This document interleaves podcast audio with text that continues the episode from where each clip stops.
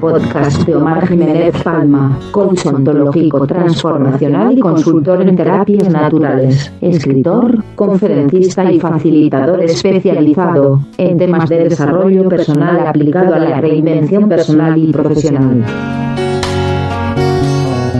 Hola, te doy la bienvenida al podcast Desarrollo Personal sin Límites, Desafío 2020 un entrenamiento consciente de vida que reúne las mejores técnicas de desarrollo personal y está creado para quienes desean autosuperarse y eliminar eh, definitivamente todos los bloqueos mentales, emocionales, espirituales y físicos que están impidiendo su reinvención personal y profesional.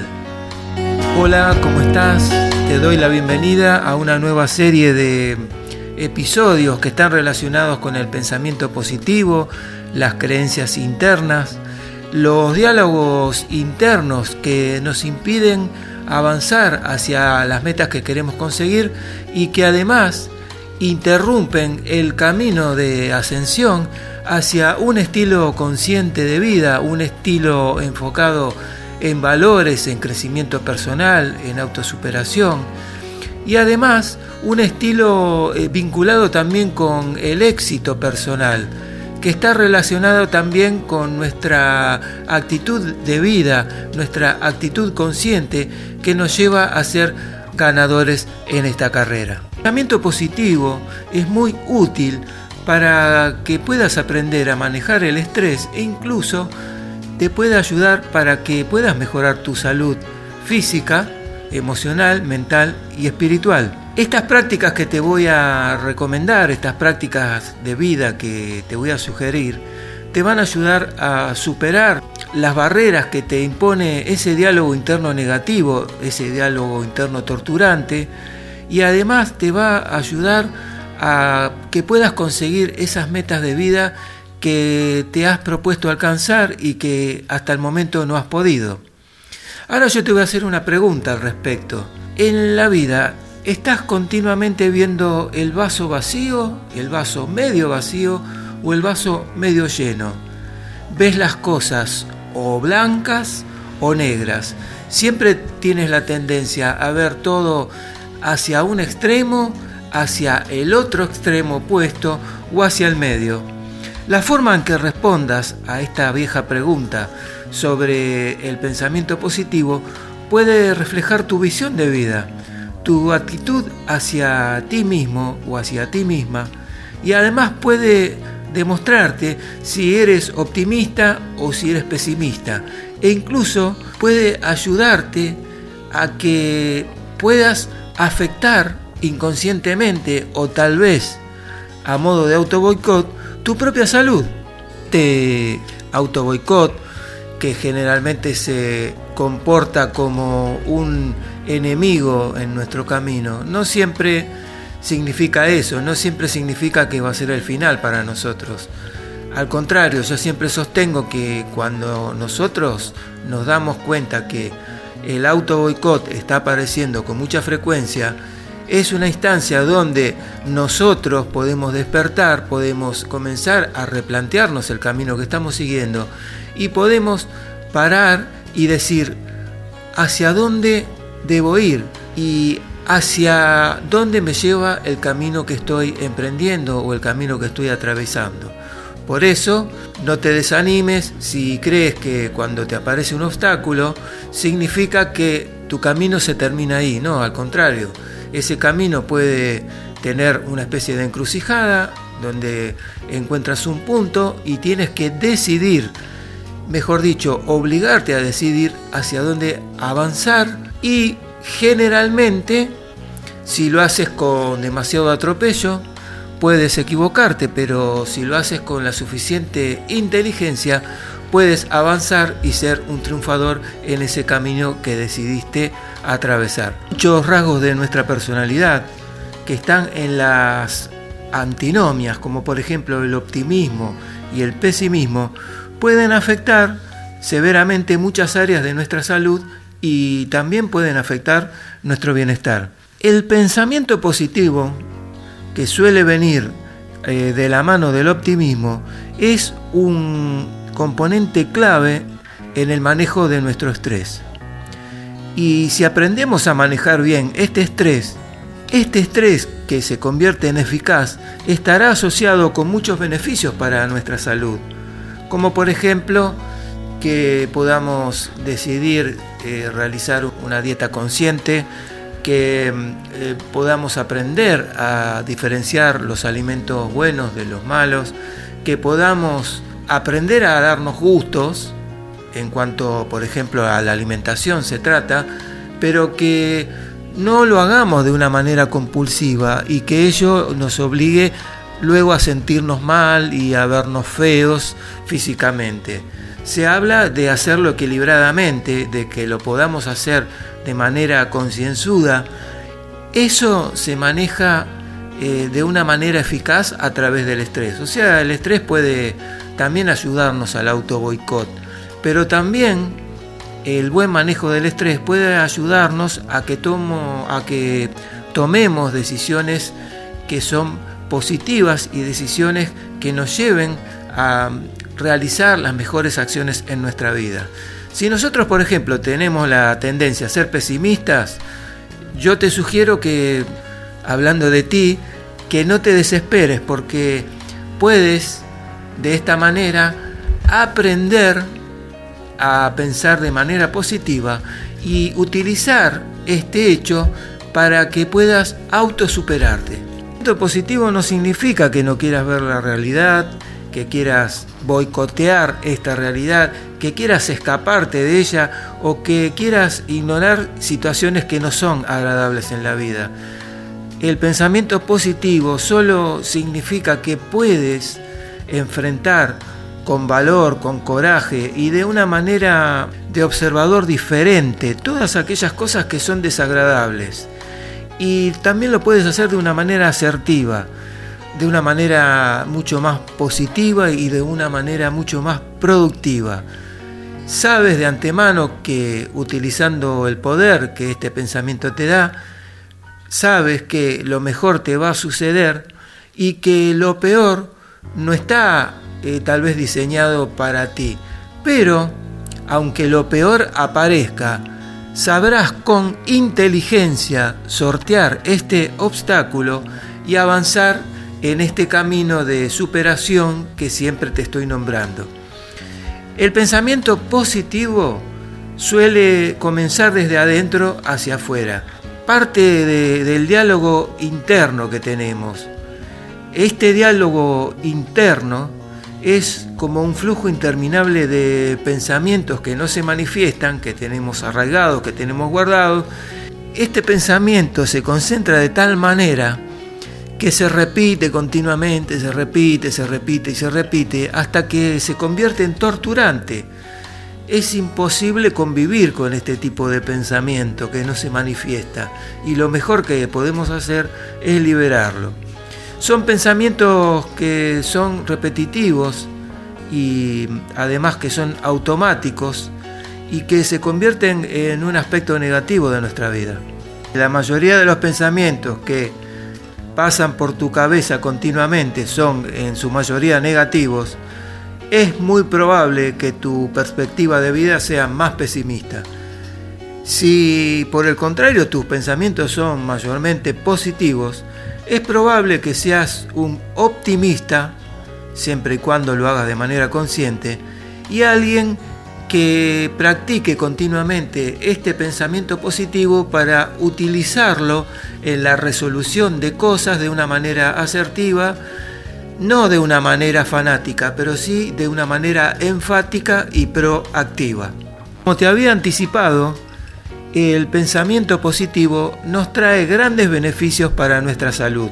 Los investigadores al día de hoy se asombran de todos los descubrimientos que están haciendo eh, relacionado con el pensamiento positivo y los resultados en las actitudes de las personas. Hay aplicaciones en salud, hay aplicaciones en comportamiento. Eh, se está estudiando mucho el mecanismo de la felicidad y cómo influye en la vida que llevamos. Se está estudiando mucho en cómo influye en nuestra salud y modo de vida, en cómo respondemos ante situaciones de estrés.